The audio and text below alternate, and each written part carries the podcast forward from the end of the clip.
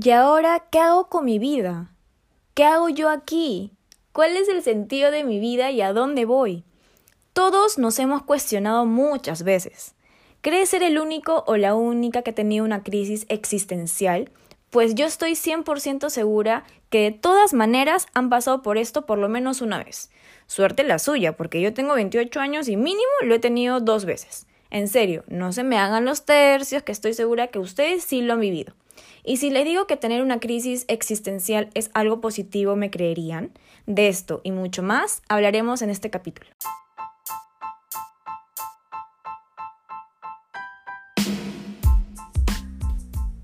A mi estilo nace de las inmensas ganas de poder hablar de diversos temas de inspiración y soporte con el propósito de compartir para cambiar nuestro estado de ánimo y por efecto nuestra realidad.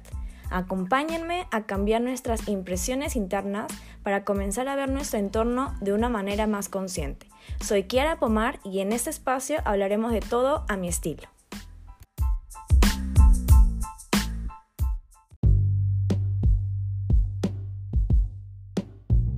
A ver, examen para todos. ¿Cuál es el real significado de las crisis existenciales? Les apuesto que todas sus respuestas se van a inclinar a lo negativo, que es un fenómeno problemático que aparece en cualquier momento de la vida, te puede estar yendo de la puta madre, pero de la nada esa crisis te carcome la cabeza y tú sin saber qué hacer. Sientes no saber qué camino seguir en la vida ni visualizas las metas que deseas perseguir para alcanzar la autorrealización personal. O sea, todo mal. Las crisis existenciales, o también llamado crisis de identidad, ocurre cuando todo aquello que pensábamos que estaba bajo control deja de estarlo. Nuestra cosmovisión se nubla de forma inesperada, dándonos una señal de que nuestra visión de vida necesita actualizarse porque está caducando. Es por eso que todos nos cuestionamos y nos hacemos mil preguntas, para volver a estabilizarnos o retomar el control de nuestras vidas. O mejor, se los explico en modo RAE porque en realidad, sinceramente, yo me preocupo por ustedes. Me voy a poner seria.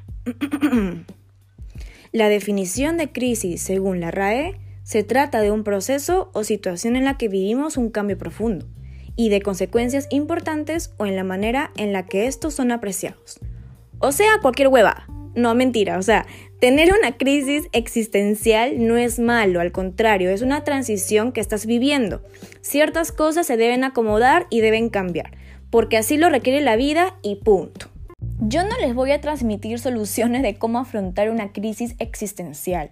Mi intención es que escuchen desde mi ser que pasar por uno no está mal. Ojo que las crisis no son iguales si están entre los 20, 30 o 40 años y en adelante.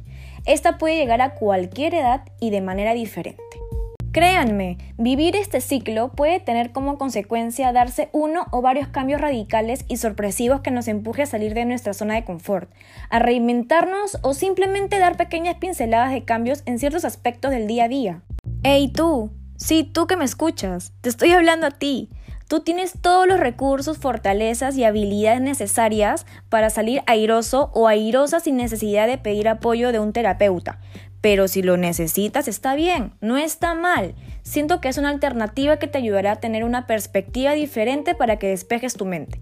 Lo que tú prefieras está bien, pero no veas este episodio como algo negativo, sino como algo positivo.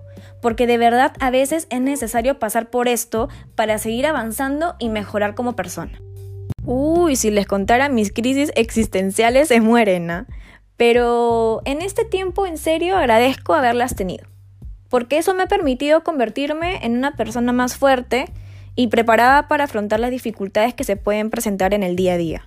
Epa, no soy perfecta y probablemente tenga una mañana o cuando cumpla los 30 años. Por Dios, qué miedo, puta madre. Ya, ya bueno. Solo les pido que vean esto como una oportunidad para poder evolucionar. Espero que les haya gustado este segundo capítulo, porque lo he hecho con mucho cariño. En verdad, no es floro porque sé que muchos se van a sentir identificados y espero haberlos ayudado realmente a cambiar un poco su visión sobre este tema. Conmigo hasta la próxima. Muchos besos.